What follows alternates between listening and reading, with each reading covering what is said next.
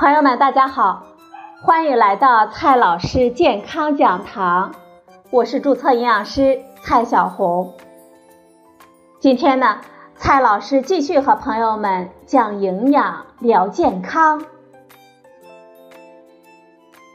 今天我们聊的话题是老酸奶的真相。不少超市的酸奶柜台呢，都会有老酸奶的身影。关于老酸奶的营养价值，朋友们，你知道多少呢？它是不是比其他的酸奶更加的安全呢？是不是不含有添加剂，特别适合孩子们吃呢？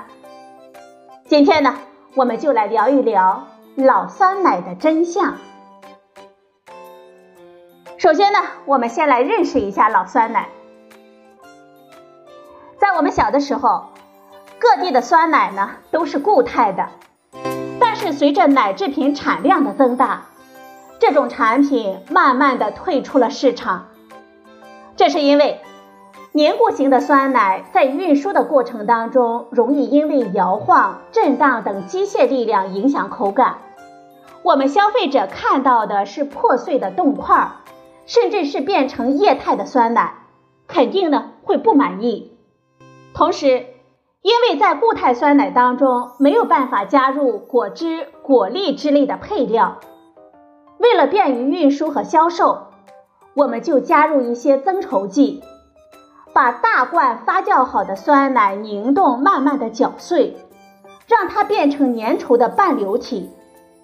这就是我们市面上现在的酸奶产品的状态了。但是，喝多了这种粘稠的酸奶。我们现在呢也有点发腻了。这个时候，新产品老酸奶让我们眼前一亮。它以传统产品的面目出现，但是为了避免运输当中变稀的麻烦，添加了凝胶剂，这样无论怎么震荡都不会变成液态，运输和销售呢也非常的方便。普通的牛奶原料。加入明胶、琼脂、卡拉胶等植物胶，就可以制成这种凝冻的状态。所以，严格来说，市面上所谓的老酸奶产品，应当叫做酸奶冻比较确切了。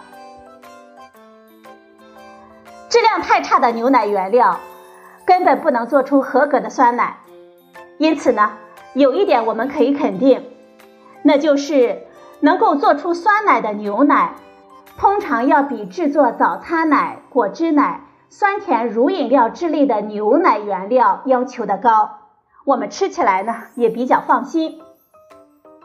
我们需要说明的是，老酸奶的制作工艺并不能提高酸奶产品的营养，也就是说，它既没有额外的添加益生菌，也没有额外的添加营养素。我们看一看市面上的老酸奶产品的营养成分标注，我们就会发现，它们的营养成分与其他产品相比，并没有什么明显的优势。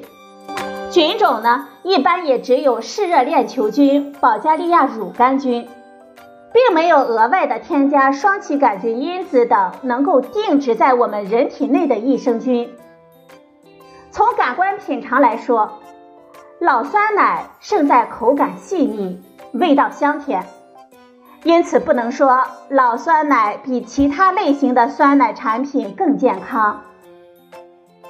我们需要特别叮嘱的是，有些老酸奶产品呈强度比较大的冻状，不能搅成液态，和果冻一样，孩子们吃的时候容易呛入气管，这是非常危险的。岁以上的孩子呢，不必担心，但是吞咽功能没有发育好的低龄幼儿吃的时候，应当特别的注意。大人们呢，要小心的看护，避免发生危险。很多消费者到超市之后，看到琳琅满目的酸奶制品，不知道如何选择。朋友们，你是不是也会遇到同样的问题呢？接下来呢？我们来看一看如何选购酸奶。第一点，我们要鉴别食品的名称，观察一下配料表及营养成分表，仔细阅读食品标签。我们不难发现，有些产品的名称是酸奶，有些名称呢是酸奶饮品，这两者呀有本质的区别。酸奶的主要成分是优质的牛奶，而酸奶饮品的主要成分是水。它只是一种饮料，这种饮料可以使用发酵剂来发酵，也可以直接用酸度调节剂和香精调出酸奶的味道，两者的营养成分的含量差别甚大。酸奶饮品的营养只有酸奶的三分之一左右。按照乳品行业的规定，酸奶要求蛋白质的含量是每一百克要大于等于二点九克。而酸奶饮品的蛋白质的含量却只有每一百克一克左右，这就是酸奶和酸奶饮料的主要区别了。酸奶呢，还有另外一个别称叫做发酵乳。我们购买酸奶的时候，经常会看到发酵乳和风味发酵乳，这两者之间的区别是在于发酵乳含有百分之百的优质牛奶。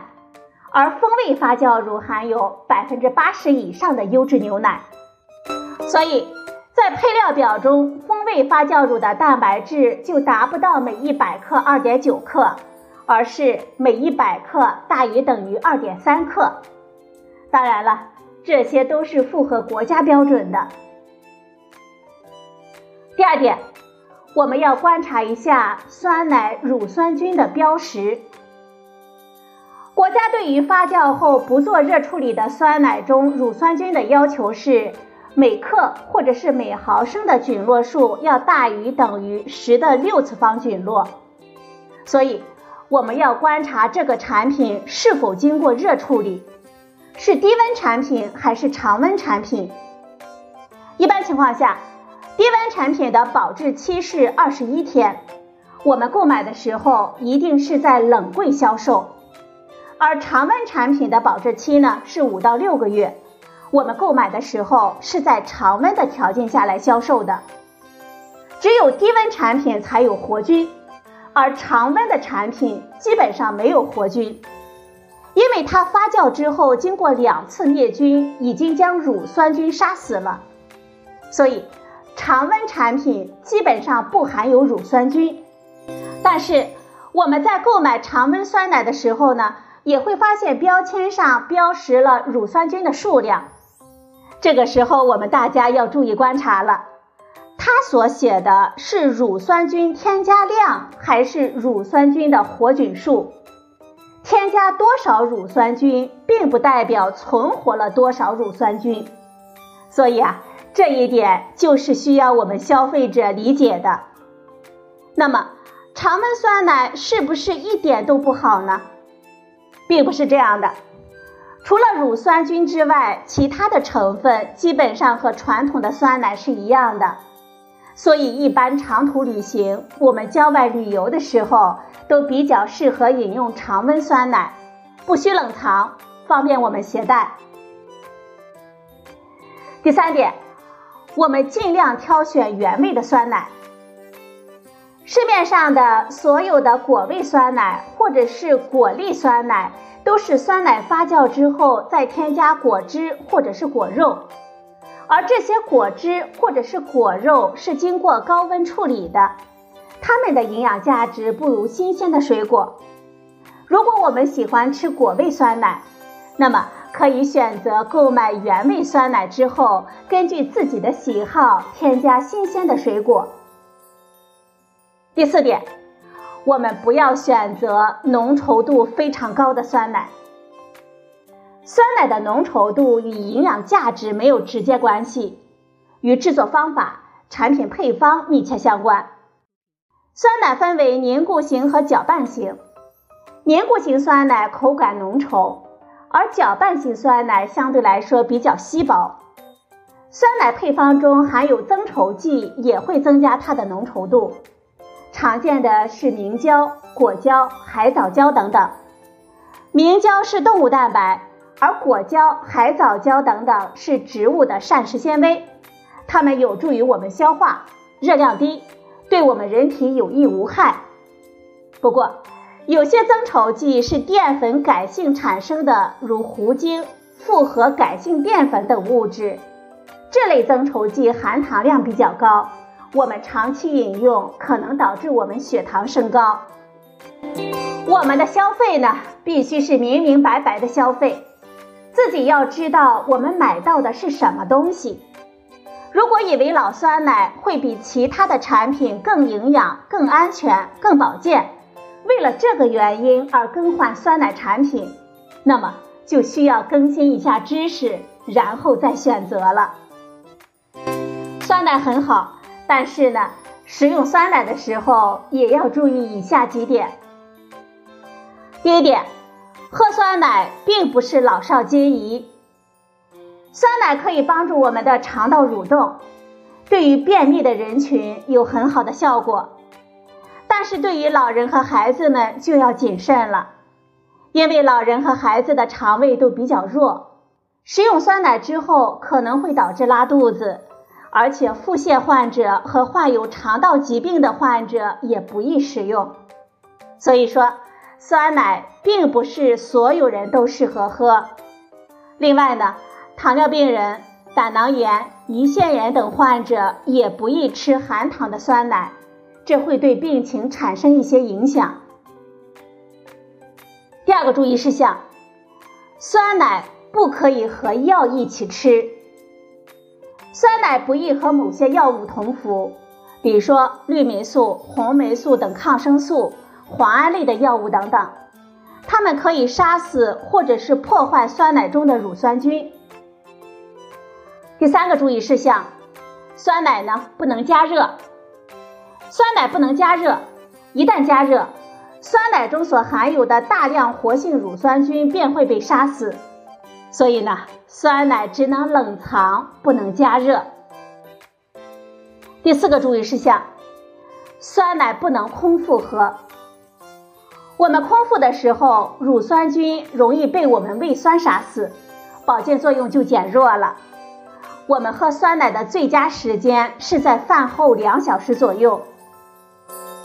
第五点注意事项：我们饮用酸奶要及时的漱口。喝完了酸奶之后，要注意及时漱口，或者呢，最好使用吸管来喝。这样可以减少乳酸接触我们牙齿的机会，因为酸奶中的某些菌种以及所含有的酸性物质会对我们的牙齿有一定的危害。好了，朋友们，今天呢，我带大家了解了一下老酸奶的真相。今天的节目呢，就到这里，谢谢您的收听，我们明天再会。